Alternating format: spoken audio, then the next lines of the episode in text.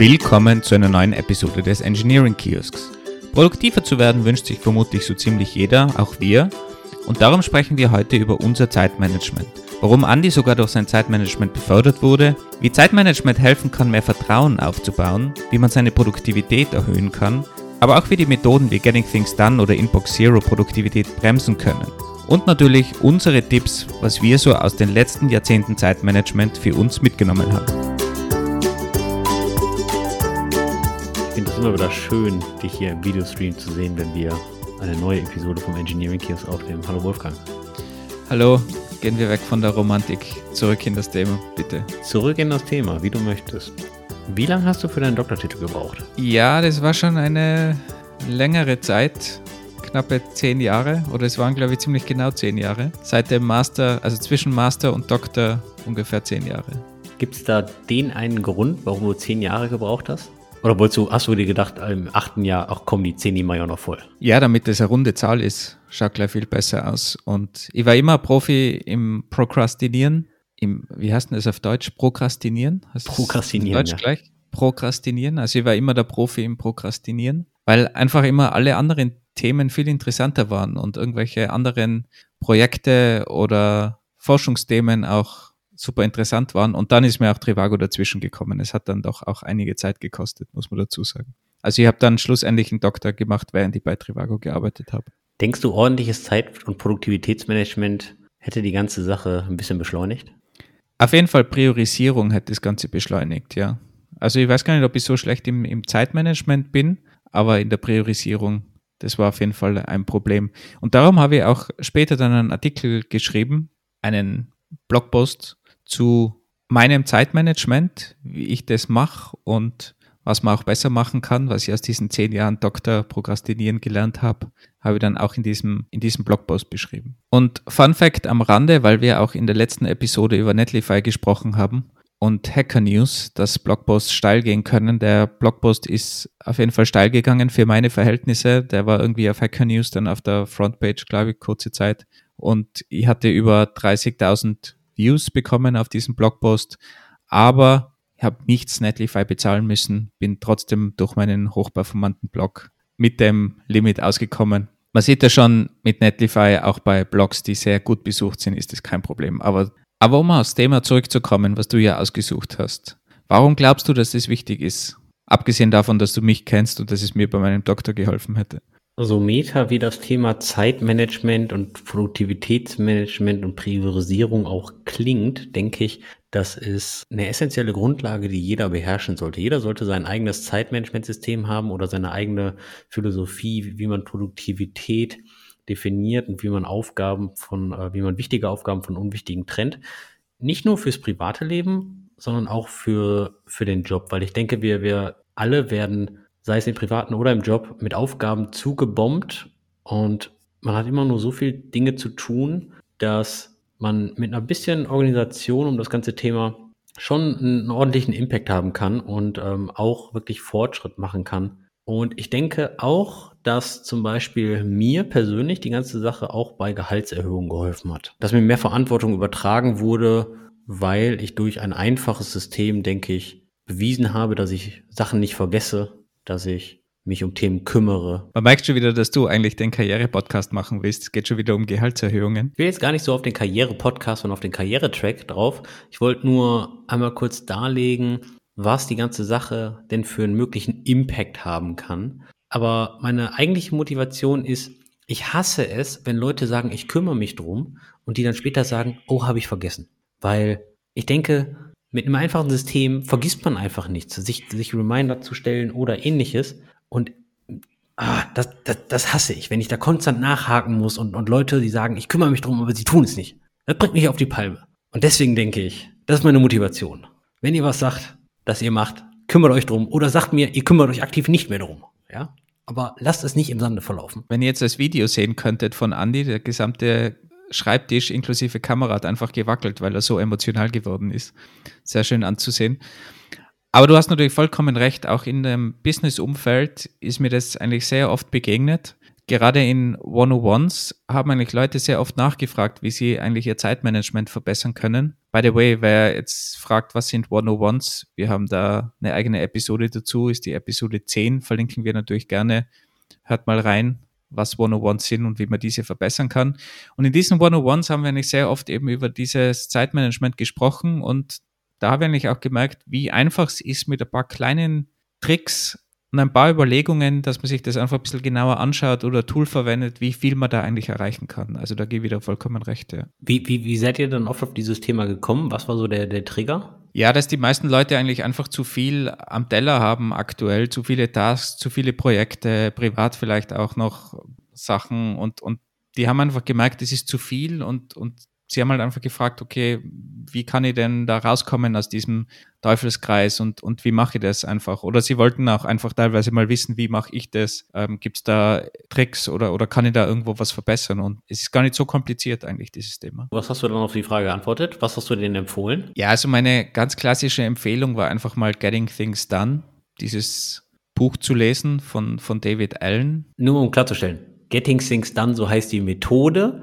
ja, es ist keine, keine Anweisung den Mitarbeitern gegenüber gewesen. Bringt mal einfach das Zeug zu Ende. Nein, nein, es geht wirklich um eine, um eine Methode. Die ist eigentlich auch sehr bekannt. GDT, GTD.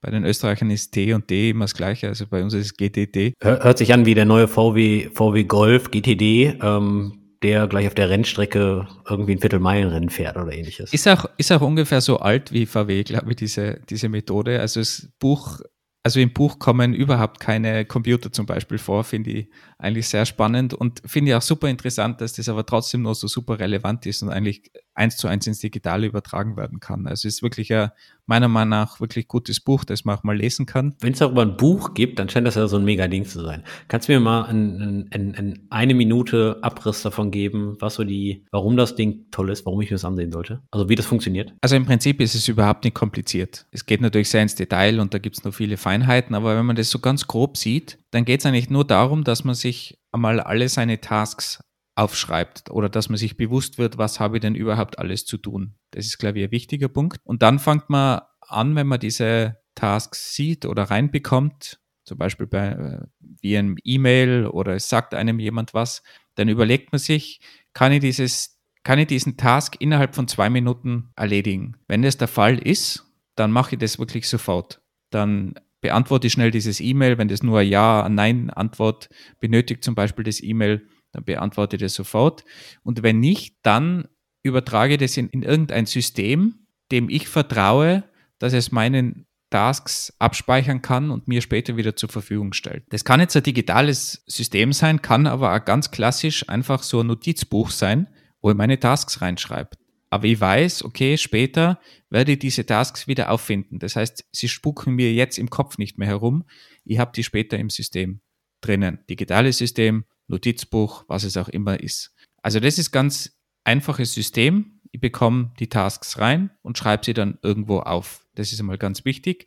Was schnell geht, erledige ich sofort. Was dann aber noch dazu kommt, ist, dass ich mir die, diese Tasks immer regelmäßig anschaue, dass ich da Organisation von diesen Tasks mache, dass ich die zusammen gruppiere in Projekte zum Beispiel oder dass ich mir eine eigene Seite in meinem Notizbuch vorbehalte für Supermarkt-Shopping und wenn ich irgendwas einkaufen muss, wenn mir das gerade in den Kopf kommt, dann schreibe ich das auf diese Liste.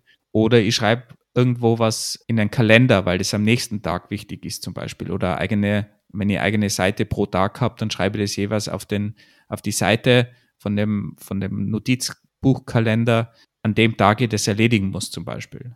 Also da fange ich so kopieren, organisieren an und dann weiß ich, dass ich in meinem System, was ich einfach immer bei der Hand habe, weiß ich ganz genau, okay, was muss ich morgen erledigen, was muss ich heute erledigen, was muss ich im Supermarkt erledigen, dass ich das einfach alles in meinem Notizbuch oder in einem digitalen Notizbuch gespeichert habe. Also die Organisation von den Sachen ist dann ganz wichtig. Und damit man das möglichst regel regelmäßig macht, muss man sich das halt auch dann wöchentlich oder monatlich in einem speziellen Termin, den man sich zurechtlegt, für den man Zeit blockt, dann einfach auch nochmal genau anschauen. Einfach am Ende der Woche zum Beispiel, was mache ich nächste Woche, was ist wichtig, ist noch alles richtig gruppiert, muss ich vielleicht irgendwo was durchstreichen und auf eine andere Seite schreiben, weil ich das verschieben will oder in einem digitalen Produkt geht es natürlich direkt. Aber dass ich mir also wirklich regelmäßig so einen Review-Termin vornehme, indem ich wirklich meine Tasks alle durchgehe und überlege, was ich denn machen will. Man kann das sogar dann jährlich machen mit seinen jährlichen Zielen zum Beispiel oder seinen Lebenszielen, wenn man das will.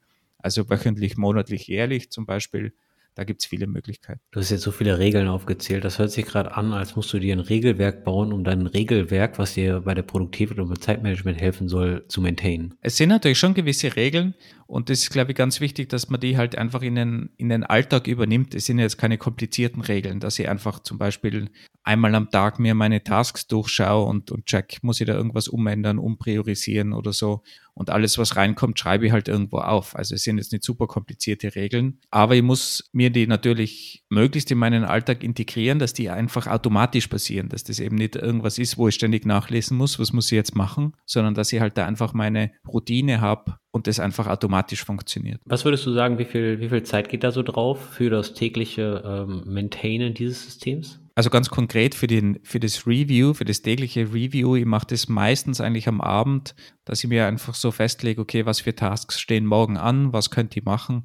Das dauert üblicherweise 10 Minuten oder so oder, oder 15 Minuten vielleicht, wenn wenn überhaupt. Und dann vielleicht so regelmäßigere, größere Reviews sind dann schon 30 Minuten, wenn ich jetzt in ein Projekt, Projekt reingehe zum Beispiel und mir überlege, was sind die nächsten Schritte oder was, was mache ich, was für Projekte stehen aktuell an. Also sowas eher, was zweiwöchentlich ist oder wöchentlich oder teilweise sogar monatlich, das ist dann eher so im 30-Minuten-Bereich. Aber es ist jetzt nicht extrem viel Zeit, die man damit verbringt. Muss man alle Regeln befolgen, die du gerade genannt hast? Oder kann ich mir auch die ein oder andere da rauspicken? Ja, was heißt können und dürfen? Dürfen darf man alles. Und ich glaube, das ist eigentlich auch das ziemlich Wichtige an solchen Zeitmanagement-Systemen. Man soll sie halt verstehen, warum die einzelnen Schritte gemacht werden und dann sich das einfach rauspicken, was halt das Beste ist. Also ich habe jetzt sicher auch nicht alle Regeln von Getting Things Done erwähnt. Da gibt es noch wesentlich mehrere und, und da kann man auch überall tiefer gehen natürlich noch.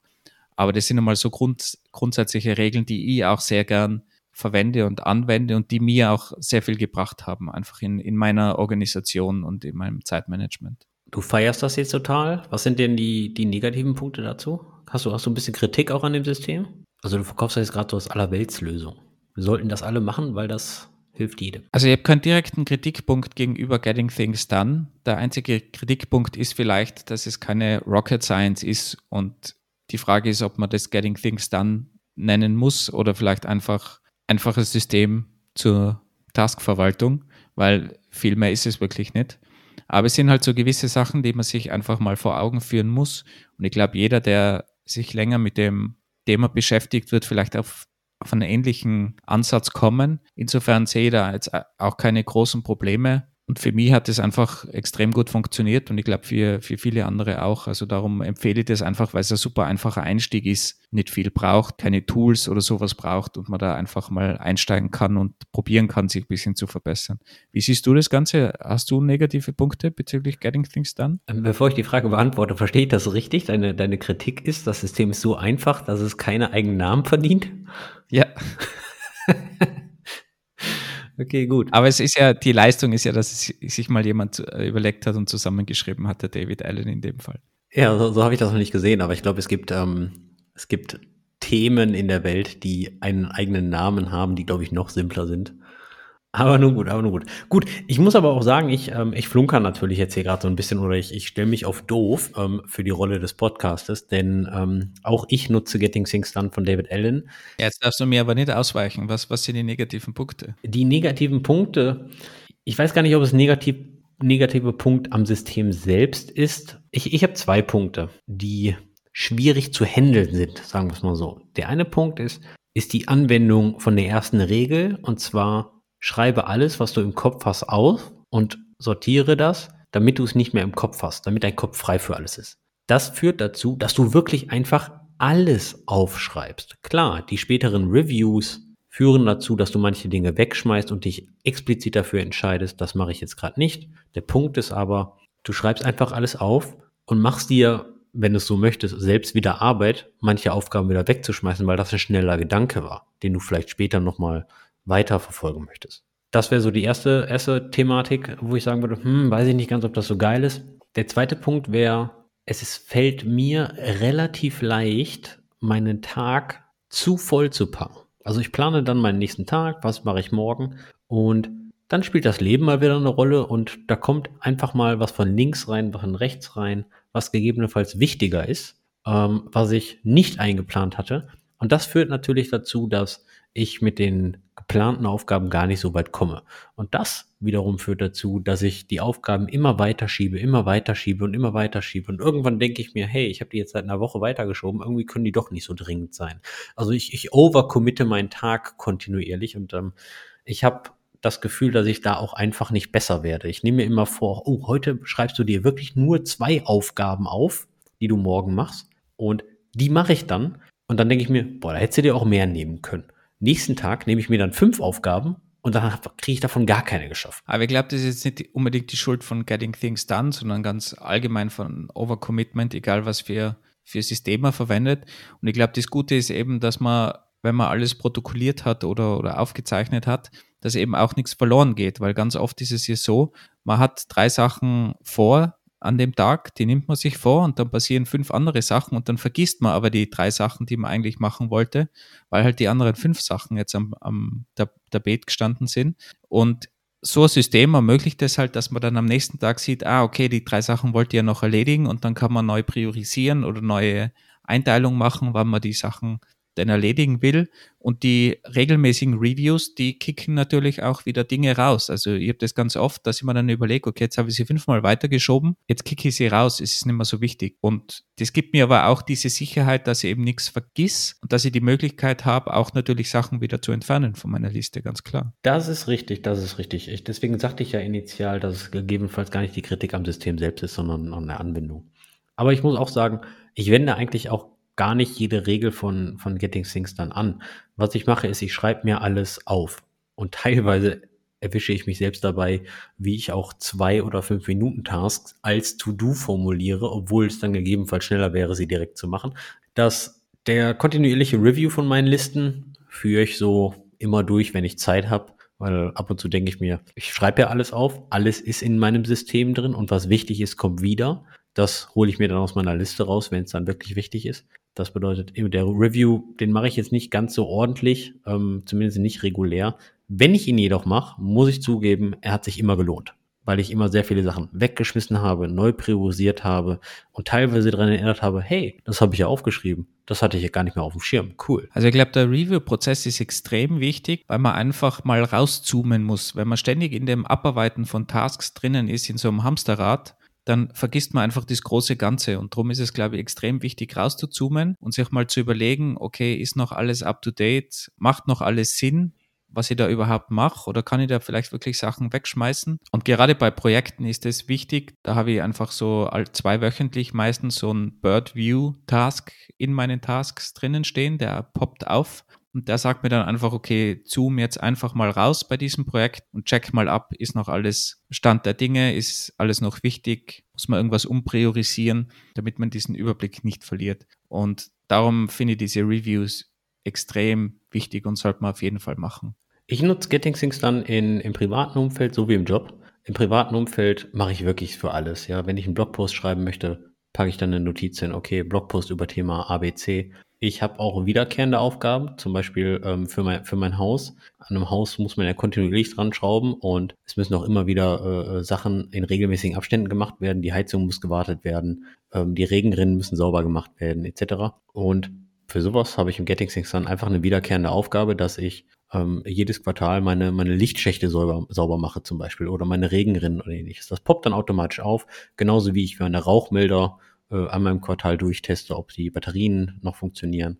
Und ich muss an sowas nicht mehr denken, weil das System erinnert mich dran. Im Job hat mir das sehr, sehr viel gebracht, weil ich hatte mal einen Vorgesetzten und immer wenn ich Themen bei ihm angesprochen habe, dann hieß es, erinnere mich mal nächste Woche dran. Aber ja, komm mit dem Thema nächste Mal nochmal auf mich zu. Der hatte also so eine Tendenz, einfach keine Entscheidung zu treffen und die Entscheidungen immer weiter wegzudelegieren. Er hat sie eben nicht delegiert, er hat sie nur äh, verschoben. Er hat sie nach vorne delegiert, ja, für sich selber halt. Und er hat sie auf jeden Fall aktuell von sich weggeschoben. Auf jeden Fall habe ich dann irgendwann mal angefangen, mir, mir eigene Reminder in Getting Things Done Prinzip zu setzen. Ich habe mir aufgeschrieben, ich erinnere mich zehn Minuten vor unserem nächsten Meeting, nächste Woche, vor unserem nächsten One-on-One. -on -One. Und dann war ich im One-on-One und habe die Themenliste rausgeholt. Ja, hör mal, letzte Woche hast du gesagt, ich soll dich diese Woche erneut auf Thema A ansprechen. Wie, wie sieht es damit aus? Und das habe ich halt immer und immer wieder gemacht. Und nach einer Zeit hat er verstanden, dieses Thema geht nicht weg. Und dann hat, der, hat die Person, hat mein Vorgesetzter nämlich angefangen, die Entscheidungen sofort zu treffen. Ich bin ihm so lange auf die Nerven gegangen, bis er verstanden hat, scheiße, der kommt ja wirklich mit der Aufgabe wieder. Weil er war von vielen Leuten gewohnt, wenn er sagt, ja, erinnere mich nächste Woche, dass das unter ferner Liefen fällt und die Leute nicht wiederkommen. Dass du hast dir deinen Vorgesetzten erzogen. Ja, sozusagen, aber das, das hat dann auch dazu geführt, dass mein Vorgesetzter verstanden hat, oh, dem kannst du Themen geben und er vergisst sie nicht. Und das meinte ich initial mit Karriere-Podcast, ja, so technisch. Das, allein das kann dir sehr viel bringen, dass du auf einmal mehr Verantwortung bekommst, gegebenenfalls wichtigere oder spannendere Projekte mit mehr Impact ähm, zugewiesen bekommst, weil du halt einfach als zuverlässig angesehen wirst, obwohl ich, ich habe kein Talent dafür. Nur was du mir sagst, das schreibe ich mir auf. Wenn ich darum kümmern muss, dann schreibe ich mir das auf, damit ich das nicht vergesse. Und dann habe ich einen Computer, der erinnert mich daran. Mehr mache ich ja nicht. Ich kenne auch eine andere Geschichte zu Reminder. Ein Kollege von uns beiden hat es auch viel verwendet als Engineering Manager, dass wenn er einfach irgendwo etwas gehört hat von, von einem aus seinem Team, zum Beispiel er fährt jetzt auf Urlaub oder er heiratet nächste Woche, hat er sich einen Reminder gesetzt auf kurz danach, um einfach mal nachzufragen, wie ist das Ganze abgelaufen? Wie war denn die Hochzeit? Wie war der Urlaub? Wie waren solche Dinge? Klingt jetzt fast wie Manipulation, muss man natürlich dazu sagen. Aber man muss sich auch unter dem Kontext das Ganze vorstellen. Ich kenne das selber, wenn man teilweise über 20 Leute hat, man kann sich das einfach gar nicht mehr merken, was einem die Leute sagen, aber man hat ja trotzdem Interesse an den Leuten und das ist ja wirklich ein echtes Interesse, aber man hat halt so viel um die Ohren, dass man das gar nicht mehr schafft, das alles im, im Kopf zu behalten, wenn man, wenn man viele Leute im Team hat und da helfen natürlich solche Sachen genauso. Einfach auf der privaten Ebene, dass man da auch nachfragt zum Beispiel und solche Sachen nicht vergisst und halt dann dementsprechend die Beziehung oder Freundschaft dann auch dementsprechend verbessert und aufrechterhalten kann. Du wirst lachen, ich mache das genauso. Äh, und ich sehe das gar nicht als Manipulation. Ich sehe das einfach nur, jeder hat so viele Sachen am Laufen, sei es privat, äh, man hat eine Frau, Kind, Hund, man will noch in Urlaub fahren, ähm, ähm, dann ist die Arbeit stressig und dann auf Social Media prallen noch so viele Informationen ein. Da ist es gar nicht verwerflich, wenn man solche Sachen halt mal von den anderen Leuten vergisst, weil es steht halt oft nicht auf deiner Top Prio 1. Und wenn du dann einfach aufschreibst, hey, jemand war auf Sardinien und einfach mal fragen, wie war es denn? Erzähl doch mal ein bisschen was. Das, das ist ja keine Manipulation. Du interessierst dich ja wirklich dafür. Ja? Und du sorgst halt dafür, dass du diese richtigen Fragen halt stellst. Und ich finde, das jetzt ist keine Manipulation, das ist nur eine Art, wie du dich organisierst. Manche Leute sind halt besser da drin und manche brauchen halt Hilfsmittel. Also ich schreibe mir auch ganz oft auf, wenn ich zum Beispiel irgendwem eine Message schreiben soll am nächsten Tag und ich denke mir, okay, es dauert vielleicht doch, ich muss mir überlegen, was ich wirklich schreibe. Schreibe mir einfach einen Task für den nächsten Tag am Abend, schreibe mir das auf, sende Andy eine Message und dann kann ich das am nächsten Tag machen. Also ich, ich mache das auch teilweise mit wirklich kleinen Tasks oder ein Klassiker zum Beispiel ist Zahnbürste wechseln. Also ich habe immer dieses Problem, ich sehe, dass meine Zahnbürste gewechselt werden muss, der Kopf von der Zahnbürste. Und mir fällt es immer ein, wenn ich Zähne putze und danach habe ich es vergessen. Und am nächsten Tag denke ich mir wieder, damn, es ist immer noch der alte Kopf drauf und ich muss einen neuen kaufen. Und mittlerweile ist es halt wirklich so, ich habe das Handy normal sowieso daneben liegen beim Zähneputzen und dann schreiben wir wirklich einen Task, okay, ich muss diese dumme Zahnbürste austauschen. Und das funktioniert dann auch. Immer wenn ich mit einem, mit einem ehemaligen Arbeitskollegen, ähm, wenn ich den mal irgendwo treffe oder ähnliches, sage ich, hey, pass mal auf, äh, ich, ich melde mich mal in zwei Monaten, lass mal Mittagessen gehen oder lass mal Abendessen gehen. Einfach nur mal um zu quatschen. Und ja, danach schreibe ich mir sofort auf, Reminder in zwei Monaten und dann melde ich mich irgendwann bei dieser Person. Also ich benutze das wirklich für alles. Und wenn man den Wert davon erkennt und seinem System vertraut, dann hat man meines Erachtens nach auch kontinuierlich einen, einen, deutlich freieren Kopf, weil du musst, du denkst nicht kontinuierlich nach, oh, ich muss daran denken, oh, ich muss daran denken, ich muss daran denken, weil du weißt ja, oh, ich habe es aufgeschrieben und ja, es, es, das System erinnert mich. Das führt dann ab und zu mal ein bisschen zu, zu Knatsch äh, in meiner Ehe, weil ähm, meine Frau kann nicht verstehen, dass ich äh, dann manche Dinge einfach nicht mehr im Kopf habe. Ähm, sie ist aber immer wieder erstaunt, wenn ich es dann doch zeitlich mache, weil das System erinnert mich ja, aber wenn die mit mir darüber sprechen möchte, dann kann ich mich da gegebenenfalls nicht mehr daran erinnern, dass wir irgendwas versprochen haben oder dass ich irgendwas zu tun hatte, weil die sagt dann, hey, du musst das und das machen. Mhm. Hast du mir gar nicht gesagt? Dann schaue ich nach, dann hat sie mir es irgendwie vor zwei Wochen gesagt und ich habe es mir aufgeschrieben, habe es wieder vergessen, weil in zwei Wochen muss ich die Aufgabe erst machen. Okay, jetzt haben wir genug private Geschichten erzählt. Kommen wir mal zurück zu den, zu den Hard Facts. Gibt es sonst noch irgendwelche Methoden, die du gerne empfehlst oder selber verwendest? Ich hätte da noch ein, zwei, drei Methoden, ja. Ähm, und ich fange einfach mal mit einer Methode an, die ich immer noch versuche anzuwenden, wo ich aber schon seit Jahren versuche, mir diese abzugewöhnen. Und zwar ist das Inbox Zero. Inbox Zero ist eigentlich, die Grundidee ist, dass du dein E-Mail-Postfach immer auf null E-Mails hältst. Und dass du somit dann eigentlich deine, deine Liste clean hast und nichts mehr zu tun hast. Warum, warum willst du weg davon? Ich verwende es nämlich übrigens auch, darum bin ich noch mehr interessiert. Weil die E-Mail-Inbox eigentlich eine To-Do-Liste ist, die von anderen gefüllt werden kann.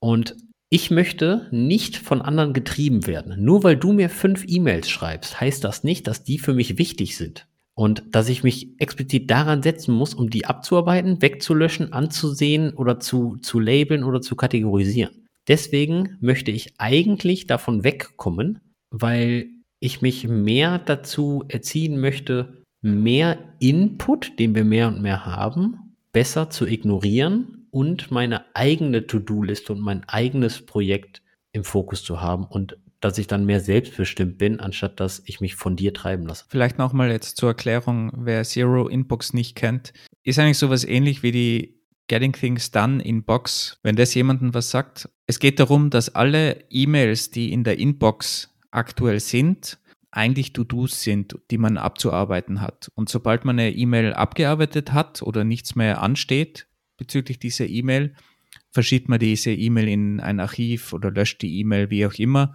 Aber das kann dann nicht mehr passieren. Ich hatte früher zum Beispiel so eine Inbox, die hatte irgendwie 12.000 E-Mails gespeichert oder so, weil ich lösche relativ wenige E-Mails. Und dann gibt es aber genau dieses Problem, dass so neue E-Mails oft nach unten rutschen, weil man neue E-Mails bekommt, die, die werden oben wieder äh, angehängt. Und dann vergisst man einfach, dass da ein ungelesenes E-Mail zum Beispiel irgendwo ist. Eigentlich schon 20 E-Mails weiter unten.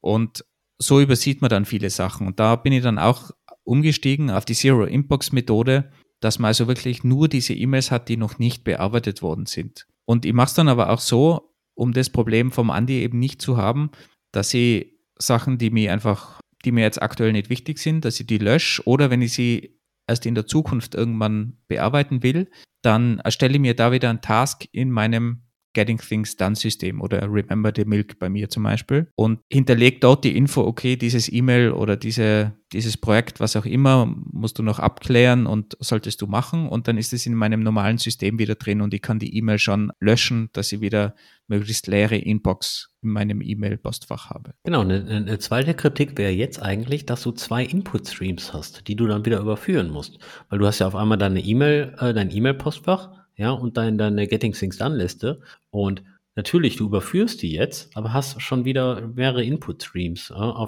ich habe aber ganz, ganz viele Input Streams. Ich habe Telefon als Input Stream, ich habe andere Personen als Input Stream. Also es kommt sowieso auf mehreren Kanälen rein.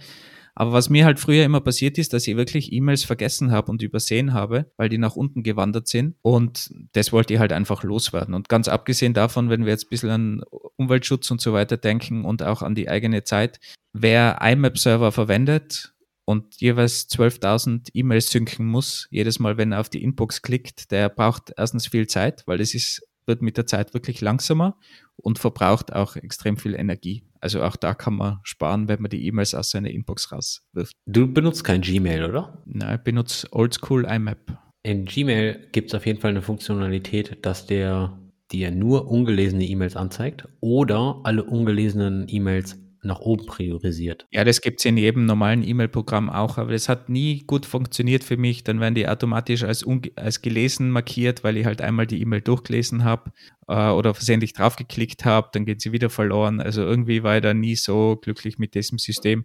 Aber auch da wieder, ich glaube, man muss ein System finden, was für einen selbst passt. Aber ich glaube, das Wichtige ist halt, dass man Sachen nicht verlieren darf oder nicht übersehen darf. Und da braucht man halt irgendein System, wieder, dem man vertrauen kann und das einem hilft dabei, eben Sachen nicht zu vergessen, was es auch immer ist.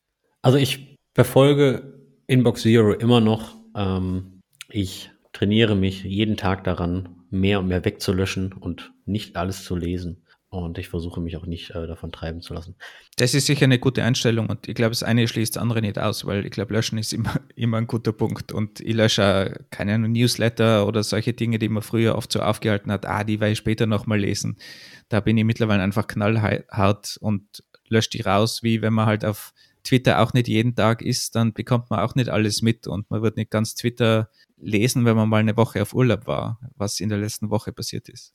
Ich glaube, wir müssen alle äh, generell besser werden, in Sachen zu ignorieren, weil sonst gehen wir alle bald unter, weil Social Media und Apps und allem drum und dran, die kämpfen um deine Aufmerksamkeit deswegen. Und damit man alle seine Sachen schön geordnet hat, komme ich zu dem nächsten Hack, der kein Hack ist, der einfach nur konsequent durchgezogen wird von mir. Und das ist mein Kalender. Und ich, also ohne meinen Kalender bin ich einfach nichts. Ich wäre verloren würde ich fast sagen. Ich trage mir wirklich alles in den Kalender ein.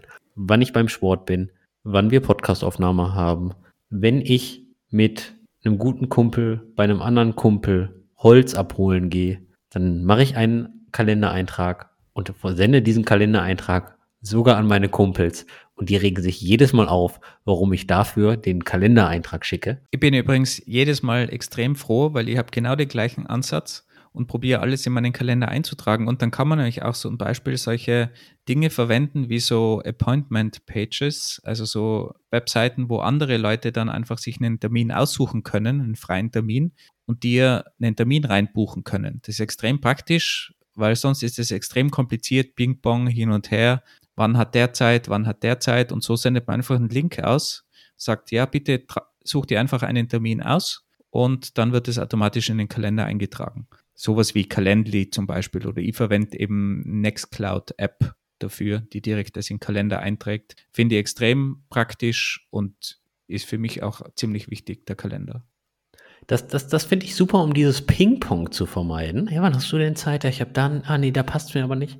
Aber irgendwie erinnert mich das schon so ein bisschen wieder daran, von anderen getrieben zu werden, wa? Weil, weil jeder kann mir dann aktiv einfach einen Kalender äh, reinschmeißen und du bist dann Klar, du kannst vielleicht absagen oder ähnliches, aber dann bist du ja schon wieder beim Ping-Pong. Weißt du, was ich meine? Also üblicherweise habe ich das Problem nicht. Es traut sich da niemanden was, niemand was einzutragen, wenn ich ihn davor nicht gefragt habe oder den Link gesendet habe. Bitte such dir was aus, wenn man vereinbart hat, man will sich treffen oder will einen Online-Call machen. Also das Problem habe ich eigentlich bisher selten gehabt. Aber das Problem in der Firmenwelt gibt es natürlich sehr oft, dass man da einfach Sachen reingeworfen bekommt.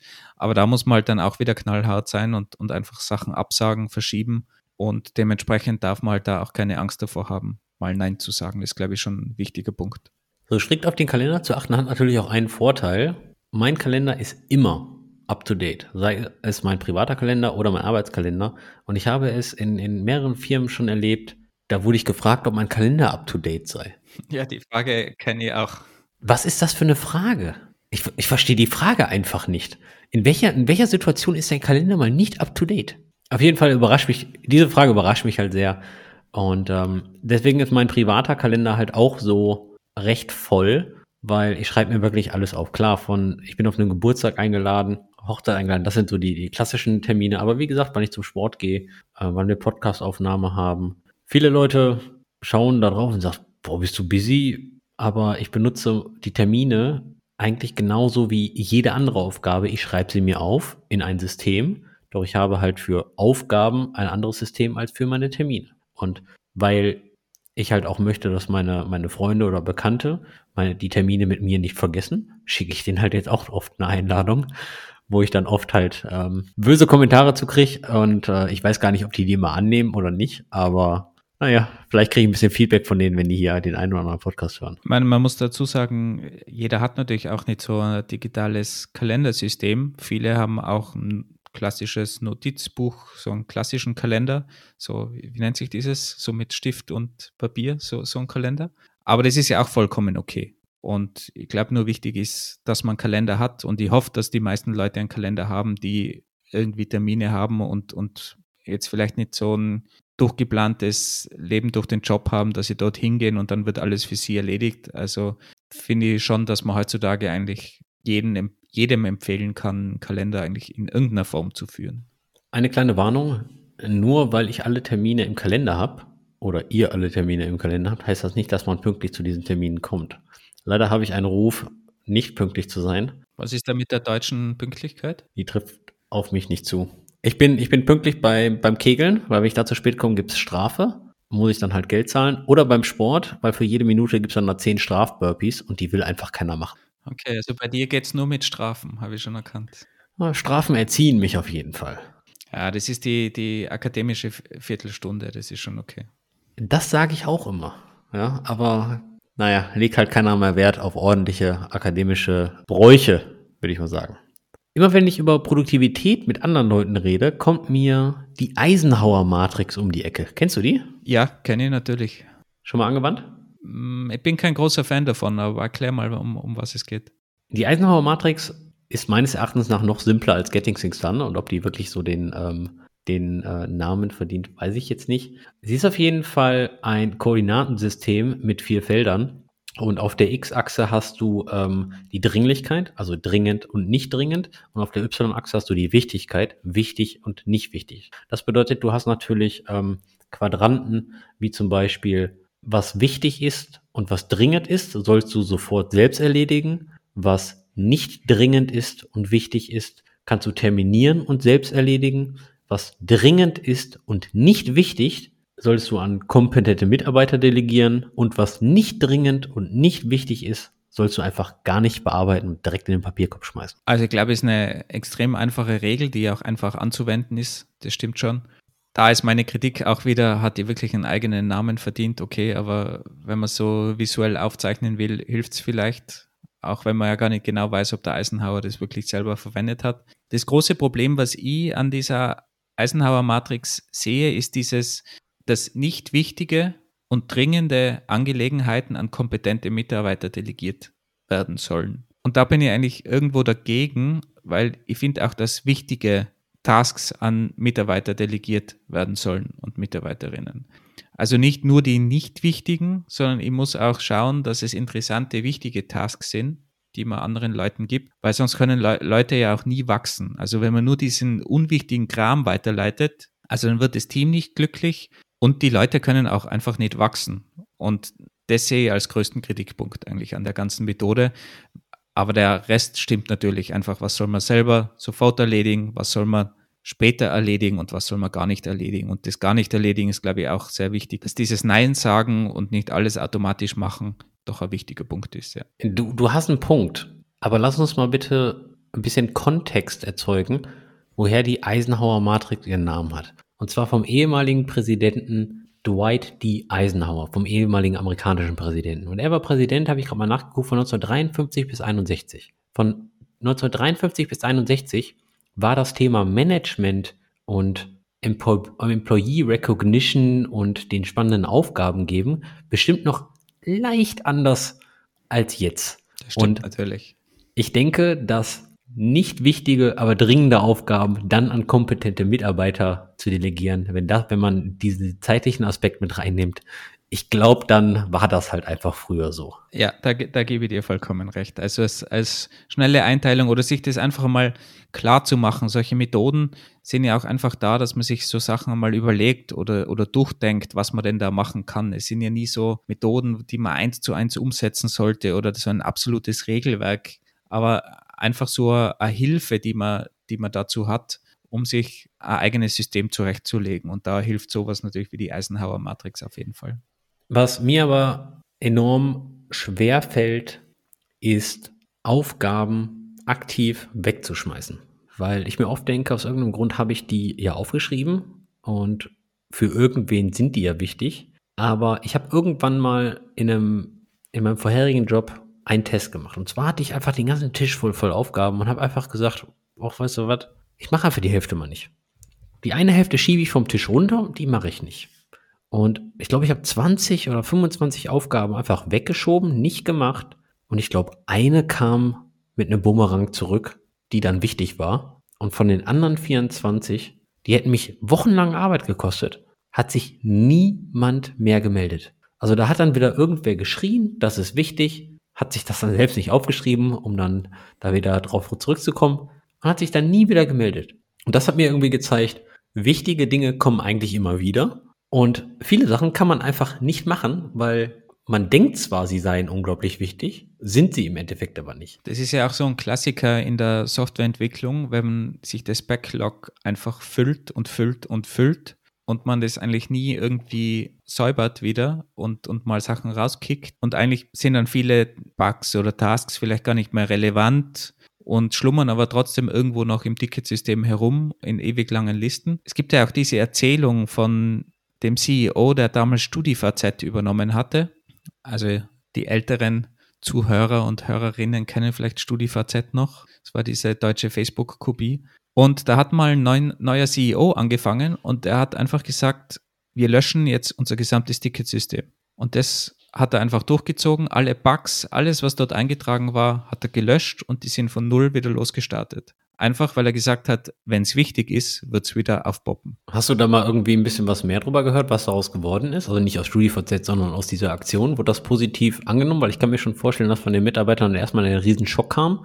Besonders von den ganzen Leuten, die die Tickets erstellt haben oder die von den PMs, die da stundenlang in irgendwelchen Grooming-Sessions äh, verbracht haben oder ähnliches? Also StudiVZ ist ja abgeschalten worden vor ein paar Tagen, habe ich gerade gelesen.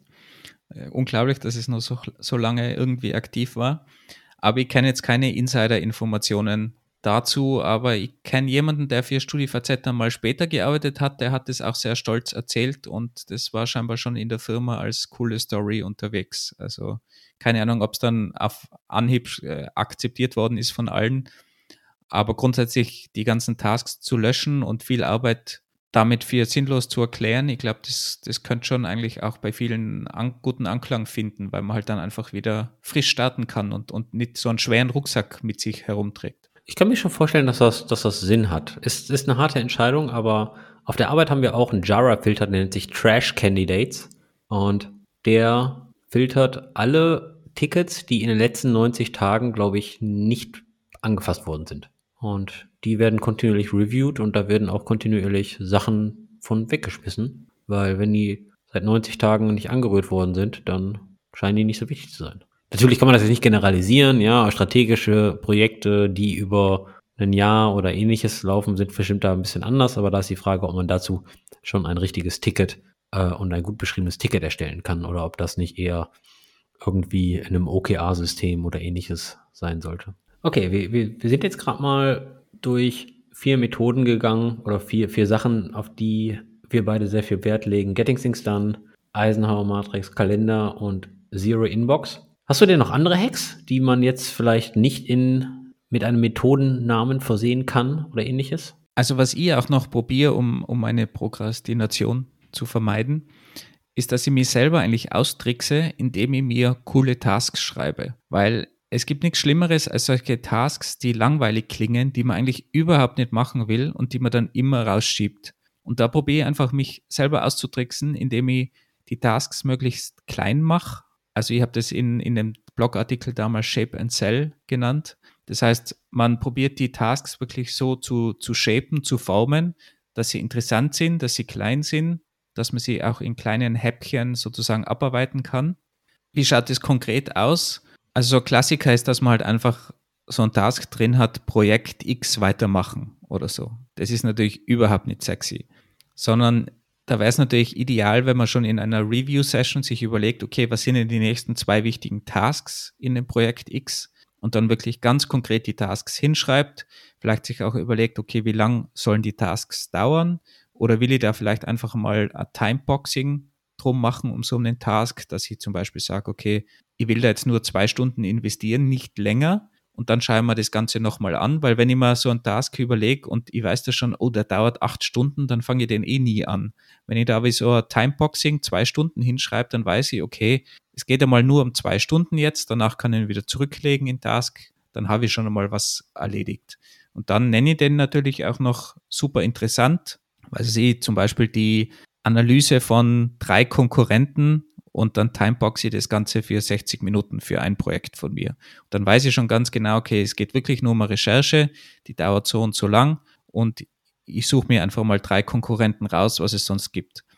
Aber das ist halt grundsätzlich schon viel überschaubarer, als wenn da steht Konkurrentenanalyse oder sowas zu machen, weil dann weiß ich einfach nicht, wie lang ist es, was soll ich da eigentlich machen oder vielleicht noch schlimmer, einfach eben Projekt X weitermachen. Und so probiere ich mir eben möglichst selber auszutricksen, dass das möglichst einfach für mich ist, dass ich wirklich einen Task anfange und dann aber auch vielleicht stopp, weil ich einfach sage, okay, dann habe ich timeboxed auf 60 Minuten, sind 60 Minuten um, ich habe auch noch andere Dinge heute zu tun. Das heißt, ich speichere mal mein Ergebnis und setze mir dann einen neuen Task wieder vielleicht mit 60 Minuten an einem anderen Tag. Das klingt auf jeden Fall total akademisch, was du da gerade gesagt hast. Und ähm, das, ja, das ist total dumm, um mich auszutricksen. Ein System auf dem System. Aber ich finde das schön, dass du deine Probleme kennst und ähm, dir ein System entwickelst, die gasslerische Methode anscheinend, ähm, um dich selbst auszutrinken. Schön, schön. Eine, eine Frage habe ich. Als du dir überlegt hast, boah, ich brauche mal hier irgendwas für mein Zeitmanagement oder mein To-Do-Listenmanagement, hast du dir irgendwas geschnappt, sofort losgelegt und hat es funktioniert? Oder wie hast du die ganze Sache gestartet? Na, das ganze Zeug ist natürlich über, über Jahrzehnte gewachsen und ich habe auch extrem viele Tools dafür verwendet. Und Getting Things Done habe ich, glaube ich, wirklich vor 20 Jahren oder so gelesen, hat mir mein Bruder damals empfohlen, habe ihn auf einer Audio-CD im Auto gehört. Das erklärt schon, wie alt das Ganze ist. Und dann habe ich mir eigentlich probiert, diverse Tools zu organisieren, mit denen ich arbeiten kann Viele davon gibt es einfach gar nicht mehr. Viele davon waren einfach Müll. Und in letzter Zeit vertraue ich eigentlich Remember the Milk. Dank dir, Andy. Das hast du mir mal gezeigt. Und irgendwie am Anfang, die, vor, vor Jahren, habe ich mir das mal angeschaut und bin eigentlich nicht sehr warm damit geworden. Und jetzt vor zwei, drei Jahren habe ich es nochmal probiert. Und irgendwie finde ich das ein sehr cooles System, baut auf dem Getting Things Done Approach auf aber man muss sie nicht verwenden. Es ist einfach nur sehr intelligente, ganz einfach gehaltene Software, die aber auch synkt mit dem Handy, dass man alle, überall den gleichen Stand hat. Ist auch grundsätzlich kostenfrei, in der Pro-Variante super günstig, irgendwie 40 Euro im Jahr oder so. Also auch das ist, ist super günstig und funktioniert meiner Meinung nach super genial. Ja, ich hatte ähnliche Startschwierigkeiten. Ich habe da mal, ich habe irgendwann mal Getting Things Done das Buch gekauft hab's angefangen zu lesen. Ich glaube, nach einem Drittel habe ich es dann weggelegt und habe gesagt, komm, ich mache das jetzt einfach mal, ich probiere das mal aus. Habe dann angefangen, aber irgendwie kam ich nicht so in den Rhythmus, ähm, dass das Getting Things Done Tool, was ich damals genutzt habe, wirklich so in meinen täglichen, in meinen Alltag zu integrieren. Dann habe ich das wieder zur Seite gelegt und nach einem Jahr einfach nochmal angefasst. Und seitdem mache ich es eigentlich kontinuierlich durch. Ich weiß nicht, was sich wirklich geändert hat. Vielleicht war ich so frustriert, dass ich es mal versucht habe, dann wieder weggelegt habe, wieder gemerkt habe, ich vergesse wieder ganz viele Dinge und mich dann wirklich hart gezwungen habe. Und nach ein, zwei Wochen ist es dann wirklich drin und seitdem halt, genau. Ich habe ich hab auch mal Tooltechnisch habe ich mal mit Wunderlist äh, äh, ganz am Anfang ausprobiert. Merkt man auch schon wieder, dass du ziemlich alt bist? Ja, Wunderlist gibt's nicht mehr, habe ich heute gelernt im Vorgespräch zu diesem Podcast. Es ist jetzt Microsoft To Do. Ähm, ich wusste, dass Wunderlist von Microsoft gekauft wurde, aber ich hatte eigentlich gedacht, Microsoft ähm, führt das Produkt weiter. Nee, aber sie haben es in diese Office Suite anscheinend da irgendwie mit integriert. Okay. Ja, und seitdem, seitdem bin ich auch ein Fan von Remember the Milk. Ähm, leider, leider, leider ist die Software gar nicht mehr so aktiv in der Entwicklung. Also die Firma gibt es noch, ist eine australische Firma und hier und da ähm, antworten die auch noch auf Support, aber ich glaube, die sagen, diese Software ist feature complete. Ab und zu äh, fixen sie mal einen Bug, aber ähm, viel geht da nicht mehr. Also der, der einzige Nachteil ist, dass es halt ein bisschen in die Jahre gekommene UI schon ist. Auch das JavaScript Framework, Google JavaScript Framework, keine Ahnung, wie aktiv das noch entwickelt wird. Also keine Ahnung, ob sie da im Hintergrund dann irgendwas Neues, Neuem bauen. Ist natürlich auch nicht so leicht mit 40 Euro Jahresgebühr von der Pro-Version und, und sonst die, die, die klassische Version, die auch leicht ausreicht, ist, ist kostenlos. Also vielleicht scheitert das Ganze auch am, am finanziellen. Wäre auf jeden Fall sehr schade, weil, wie gesagt, bin ein, bin ein großer Fan und funktioniert also wirklich sehr gut. Wir machen auch die ganze Planung vom Podcast, wer welche Tasks übernimmt, zum Beispiel irgendwelche Tweets raussenden oder Audiogramme schneiden. Da haben wir eine Liste, die geshared ist, wo wir beide darauf Zugriff haben. Also das macht das Leben auch eigentlich viel einfacher. Was ich sonst früher noch verwendet habe, ist Evernote. Ist nicht wirklich eine, eine App zum Planen, hat aber mittlerweile auch einige, einige Features diesbezüglich, aber war halt für mich so die klassische Notiz-App, die ich eigentlich immer verwendet habe. Da habe ich kürzlich übrigens gerade eine nette App gesehen, die, die heißt Notable.app. die speichert einfach die ganzen Notes, die man aufschreibt, in Markdown-Files und sind einfach plain Markdown-Files, die in dem Verzeichnis angelegt werden und macht eigentlich auch einen sehr guten Eindruck. Also man kann, glaube ich, auch wirklich ganz, ganz einfach starten, um sich solche Dinge aufzuschreiben in, in Notes, in Files und sich dann selber ein System zusammenbasteln. Also man braucht nicht immer irgendwie ein fixfertiges System, was, was Reminder und alles mögliche Build-in hat. Also ich glaube, technische Tools gibt es wie Sand am Meer dafür. Ähm, ich kenne viele Leute, die nutzen Asana. Ich kenne ähm, viele Mac-User, die nutzen Things. Ich für meinen Teil nutze digital Remember the Milk, ähm, wenn ich irgendwo unterwegs bin, wo ich mein Handy aktiv mal nicht in die Hand nehmen möchte oder kein Laptop dabei habe, dann habe ich ab und zu auch mal ein Notizbuch. Das räume ich dann ab und zu mal auf. Oder auf dem Handy ab und zu mal die Notizen-App, falls ich mal ein paar unsortierte Notes einfach mal äh, runterschreiben möchte. Bei mir ist es teilweise sogar so weit, dass ich mir in Remember the Milk einen Task schreibe, der eigentlich eine Notiz ist. Und da trage das am nächsten Tag in irgendeiner Google Docs oder so ein, wenn es um irgendein Projekt geht oder ums Podcast zum Beispiel. Weil, weil ich da einfach weiß, okay, das ist synchronisiert, das ist automatisch dann in, meinem, in meiner Tasklist am nächsten Tag drin und dann wird das, die Notiz übernommen in das Google Docs von unserem Podcast zum Beispiel, von einer Episodenvorbereitung. Wir haben noch nie darüber gesprochen, aber ich mache es genauso, weil äh, meine Notizen ähm, ist kompletter Müllhaufen. Ich habe Notizen überall und ich weiß im Remember the Milk, da finde ich es wieder und verarbeite es später. Also lustigerweise, ähm, ich greife aber öfters mal auch auf Stift und Zettel zurück. Also wenn man jetzt gerade auf meinen Schreibtisch guckt, ich habe, ich glaube, so ungefähr zehn kleine Zettel hier gerade rumfliegen, weil es ab und zu schneller geht, weil ich vielleicht auch ab und zu mal auf, äh, Abwechslung brauche. Für die ganzen Power Emacs User gibt es auch den Org-Mode bei Emacs und der hat auch Support für Getting Things Done. Also falls ihr im Emacs unterwegs seid und die ganze Sache lieber in Files organisieren wollt, könnt ihr auch damit an euer Ziel kommen. Aber man merkt schon bei den paar Tools, die wir jetzt schon erwähnt haben, es gibt massig Tools, aber es gibt eben auch nur Stift und Zettel, ist auch ein super Tool. Und ich glaube, man muss einfach seinen eigenen Weg finden wo man die, die Tasks und die Aufgaben einfach aufschreibt. Ich glaube, das ist einfach wichtig, dass man sie irgendwo erfasst und dann halt dementsprechend organisiert und reviewt. Aber in was für einem Tool ist eigentlich ziemlich egal und was für einen Approach man da nimmt, ist eigentlich auch egal. Man sollte sich definitiv ein paar Sachen durchlesen, was gibt so und dann einfach entscheiden, okay, was will ich mal ausprobieren, dann einfach für eine Zeit ausprobieren und schauen, ob das für einen funktioniert. Das braucht eine Zeit. Man kann den ja auch ständig optimieren, diesen ganzen Workflow, wie man mit so Tasks umgeht. Und das war ja bei mir auch so, dass ich das über die letzten Jahrzehnte natürlich in, oft geändert habe, an Tools angepasst habe, an, an meine eigenen Needs, je nachdem, wie viele Tasks man hat, ob man das für einen Job verwendet oder nur privat und solche Dinge. Also einfach Zeit nehmen und Sachen mal ausprobieren und dann kommt man schon auf einen, auf einen guten grünen Zweig. Und ich kann auch verstehen, wenn ihr uns jetzt zuhört und sagt, brauche ich alles nicht, ich komme auch so klar. Ist auch völlig in Ordnung. Ich habe den Wert dieser, dieser ganzen Arbeit und dieser ganzen Organisation auch erst später erkannt und muss zugeben, ich könnte jetzt nicht mehr ohne leben. Probiert es einfach mal aus, seid mal offen, schaut euch einfach mal an. Und falls ihr noch mal ein bisschen Inspiration braucht, haben wir hier ein paar Blogartikel und ein paar Bücher, die euch gegebenenfalls vielleicht ein bisschen unterstützen. Und zwar ist einer meiner Lieblingsblogposts Maker Schedule, Manager Schedule von Paul Graham. Der spricht eigentlich auch so ein bisschen über Zeitmanagement, zwar aus der Sicht von Programmierern und zwar aus der Sicht des Zeitplans eines, eines Makers, eines Individual Contributors und einem Manager, dass es da natürlich ein bisschen Clinch gibt in Bezug auf lange Fokuszeit und ähm, viele Kontextswitche. Aber das gibt auch einen sehr, sehr guten Einstieg in, in, in Zeitmanagement und worauf es ankommt.